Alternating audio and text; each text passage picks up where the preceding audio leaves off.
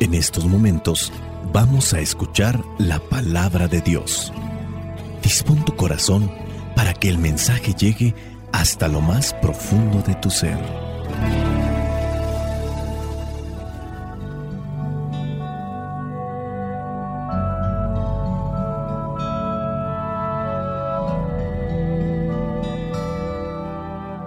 El Evangelio que la iglesia nos presenta para el día de hoy corresponde a Mateo capítulo 25, versículos del 14 al 30. Dice así, sucederá también con el reino de los cielos como con un hombre que, estando a punto de irse a otro país, llamó a sus empleados y les encargó que le cuidaran su dinero. A uno de ellos le entregó cinco mil monedas, a otro dos mil y a otro mil, a cada uno según su capacidad. Entonces se fue de viaje. El empleado que recibió las cinco mil monedas hizo negocio con el dinero y ganó otras cinco mil monedas.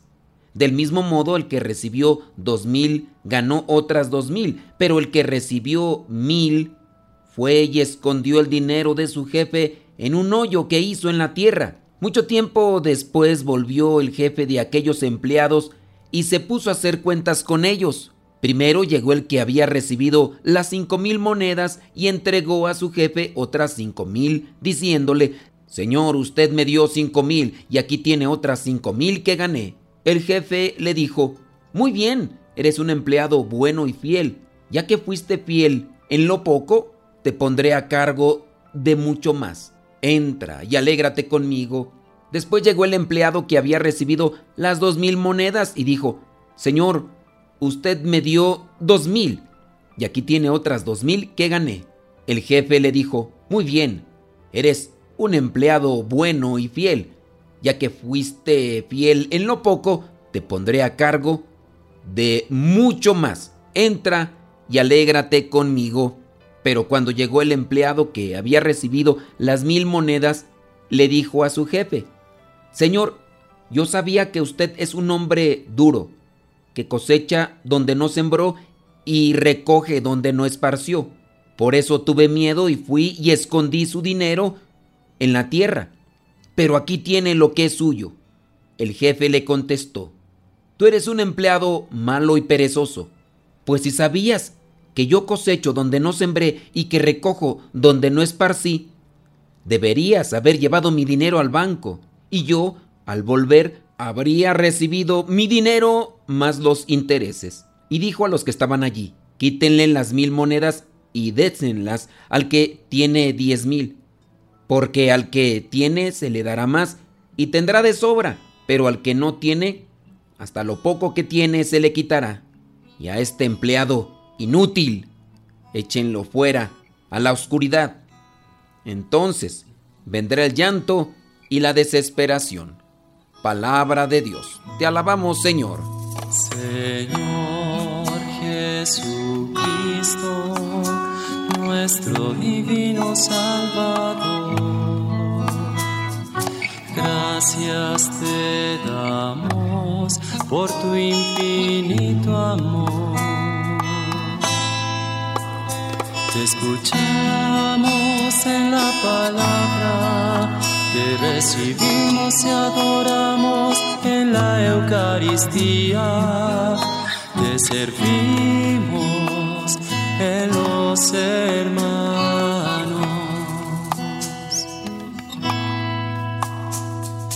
Que seamos misioneros como lo quieres tú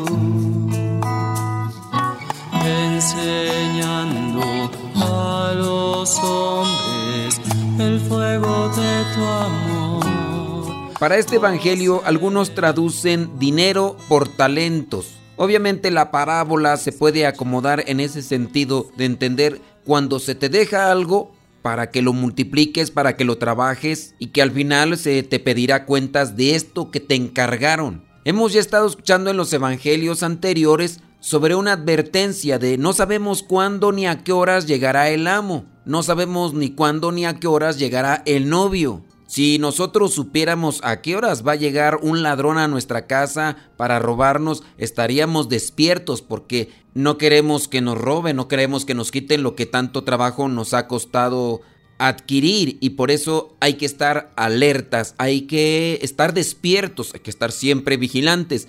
Y la parábola también esta de los talentos o del dinero nos invita a eso. Hay que estar despiertos, no podemos estar dormidos.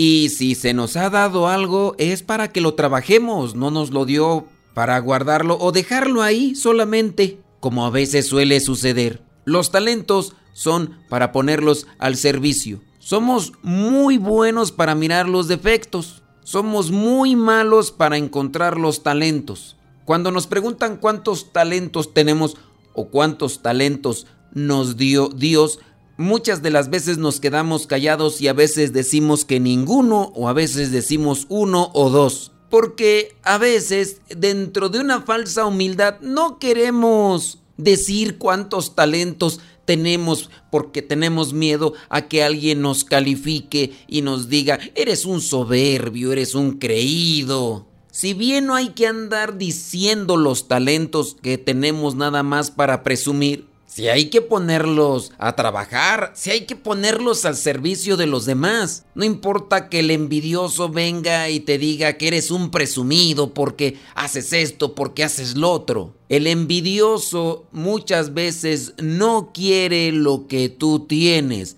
envidia que tú seas feliz con lo que tienes. El envidioso no le gusta que tú te sientas realizado, pleno, el envidioso no quiere para sí el talento que tú tienes, lo que quiere verte es arruinado. Hay que tener cuidado de cuando nos preguntan sobre los talentos y no ocultarlos, sino más bien evidenciarlos, que las demás personas se den cuenta de los talentos que Dios nos dio, pero porque los ponemos al servicio, porque hay muchas personas que utilizan los talentos para una cuestión muy, pero muy personal, rayando en el egoísmo. Pongamos el ejemplo de aquella persona que tiene facilidad para tocar instrumentos musicales. La persona sabe tocar guitarra, sabe incluso tocar el teclado, sabe algunos otros instrumentos, pero eso sí, va a la iglesia, va al templo, escucha que no hay coro, que no hay quien acompañe para el momento de la celebración, pero se queda callado, no dice nada. Hay algunos padrecitos que están totalmente desafinados y hay otros todavía peores que tienen un problema de oído que piensan que sí están entonados. Y se avientan tremendos berridos que parecen más bien chivos despescuezados. Pero con el problema del oído piensan que cantan como los ángeles del cielo. Aquí no me quiero meter tanto porque hay mucha gente ofendidita o más bien sentidita que cuando uno les dice es que cantas feo y dicen lo que importa es la intención y a esa gente sentidita y acomplejada no les puedes decir que cantan feo porque interpretan o suponen que te estás burlando de ellos. Pero hay que reconocer. Yo ahí es donde veo que hay personas que tienen talentos, pero esos talentos no los ponen al servicio a menos de que les des algún bien material o económico. Regreso nuevamente a aquella persona que tiene habilidad para tocar instrumentos musicales. Muchos de nosotros hemos practicado por mucho tiempo y la verdad medio nos defendemos. Podemos salir del apuro por lo menos una vez. No tantas veces, pero sí por lo menos una vez. Oye, pero hay personas que sí tienen una habilidad natural, un talento de Dios. Nosotros, aunque vayamos a vocalizar, nunca vamos a alcanzar tener una buena voz como los grandes cantantes o por lo menos como personas afinadas. Y hay personas que tienen ya una garganta afinada, tienen unas cuerdas vocales entonadas. Son talentos que Dios da. Regresemos al punto de estar despiertos, de estar alertas. Enfoquémonos más en las virtudes, no caigamos en la falsa humildad. Y si tenemos talentos, no los andemos cacaraqueando como le hace la gallina cuando pone un huevo. Mejor pongámoslos al servicio que para eso nos lo dio Dios. Eso sí, tengamos mucha humildad para cuando nos demos cuenta o los demás nos digan que no tenemos cierto tipo de talento, no aferrarnos ni encapricharnos a quererlo ejecutar o ponerlo al servicio cuando hay otras personas que lo pueden hacer mejor. Cuando notemos que otra persona tiene un talento, hay que admirarlo. Y por qué no, también hay que alabarlo. Qué bonito cantas, qué bonito pintas. Eres muy buen carpintero, eres muy buen soldador, eres muy buen herrero, eres muy buen plomero, eres muy buen chofer, eres un buen cocinero. También en el caso de las mujeres, alabarles por las virtudes o los talentos que tienen para realizar cierto tipo de cosas. Hagamos un esfuerzo por no caer en el complejo y admiremos los talentos que tenemos nosotros y tienen los demás.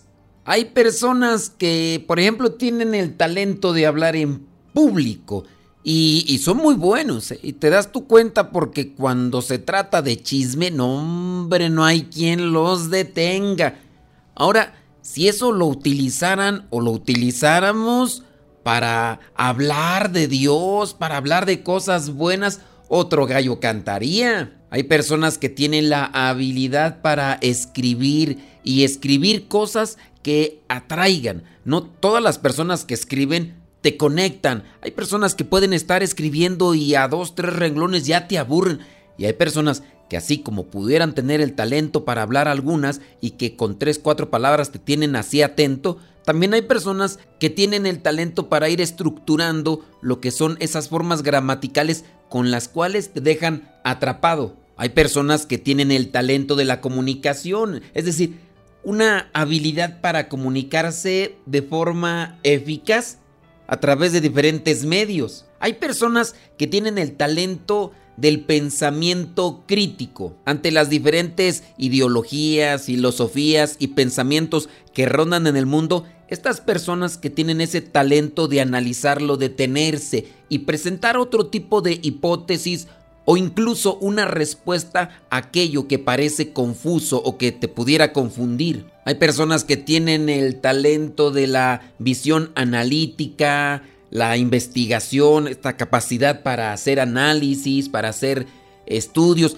Hay personas que también tienen la capacidad de tomar decisiones, elegir entre varias opciones lo que podría ser la más correcta, más acertada. Hay personas demasiado atentas, sensibles y que están siempre prestas para realizar algún detalle, alguna atención a los demás. No me vas a negar, pero también hay personas que tienen el sentido del humor, eh, la capacidad para no agobiarse y, y no tomarse las cosas demasiado en serio, pero también a su vez para compartir esa alegría o ese sentido del humor a los demás. Otro talento podría ser en este caso la empatía, ser capaz de ponerse en lugar de los demás y hacer que los demás entiendan también la situación de los otros para ser más comprensivos. Si hablamos de talentos, podríamos también aquí incluir la creatividad. Hay diferentes tipos de creatividad. Otro podría ser, por ejemplo, eh, la capacidad o la facilidad para aprender otro tipo de idiomas, hablar diferentes lenguas. Hay personas a las que se les da de manera más fluida, más rápida. Hablando de la excelencia académica, también, es decir, personas que sin mucho estarle macheteando, macheteando a las cosas que están leyendo o que están aprendiendo en el salón de clases, inmediatamente agarran la onda e incluso dan un paso adelante de lo que se les está explicando. Hay personas también que desarrollan esa ilusión, esa motivación para hacer las cosas, que en este caso podría ser el talento del entusiasmo. Hay otras personas que tienen la capacidad de convertirse en un ejemplo a seguir. En este caso sería, por ejemplo, el talento del liderazgo.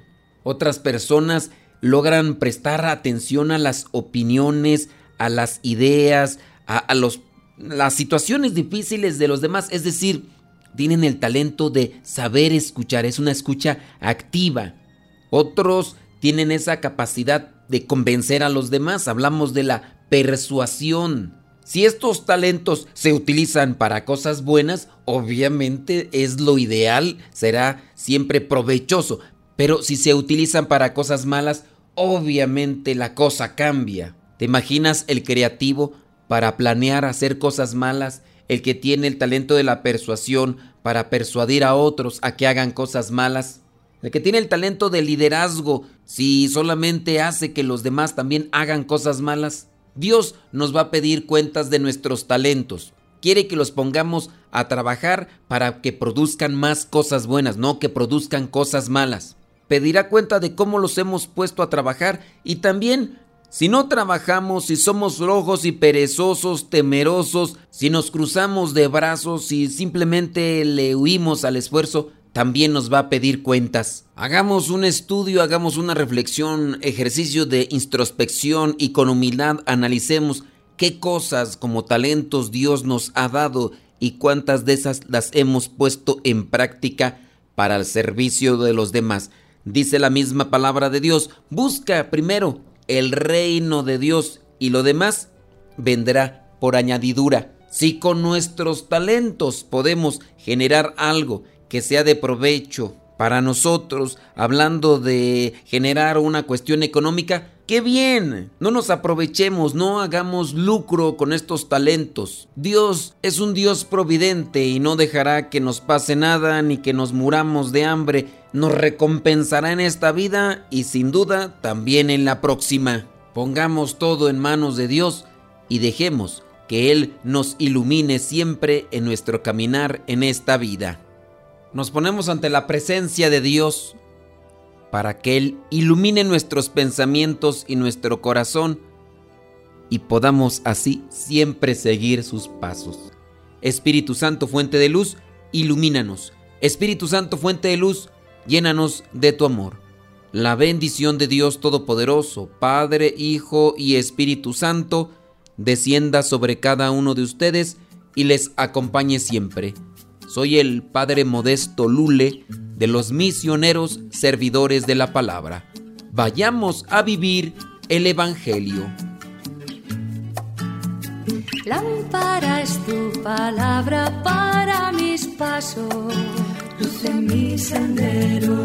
Lámpara es tu palabra para mis pasos, luz en mi sendero.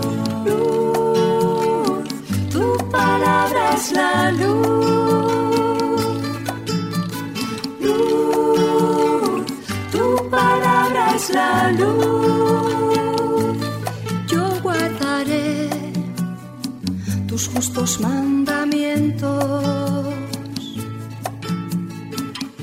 Señor, dame vida según tu promesa. Lámpara es tu palabra en mi sendero. Lámpara es tu palabra para mis pasos, luz en mi sendero. Luz, tu palabra es la luz. Luz, tu palabra es la luz. Mi vida, Señor está siempre en peligro.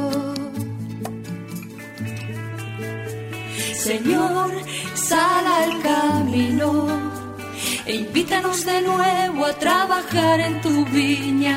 Señor, sal al camino e invítanos de nuevo a trabajar en tu viña.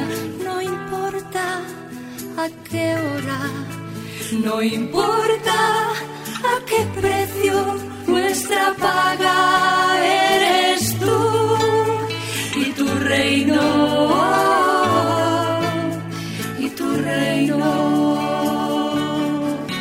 los primeros serán últimos los últimos serán primeros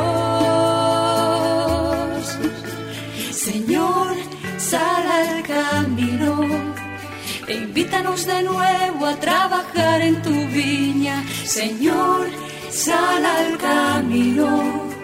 E invítanos de nuevo a trabajar en tu viña no importa a qué hora, no importa a qué precio nuestra paz.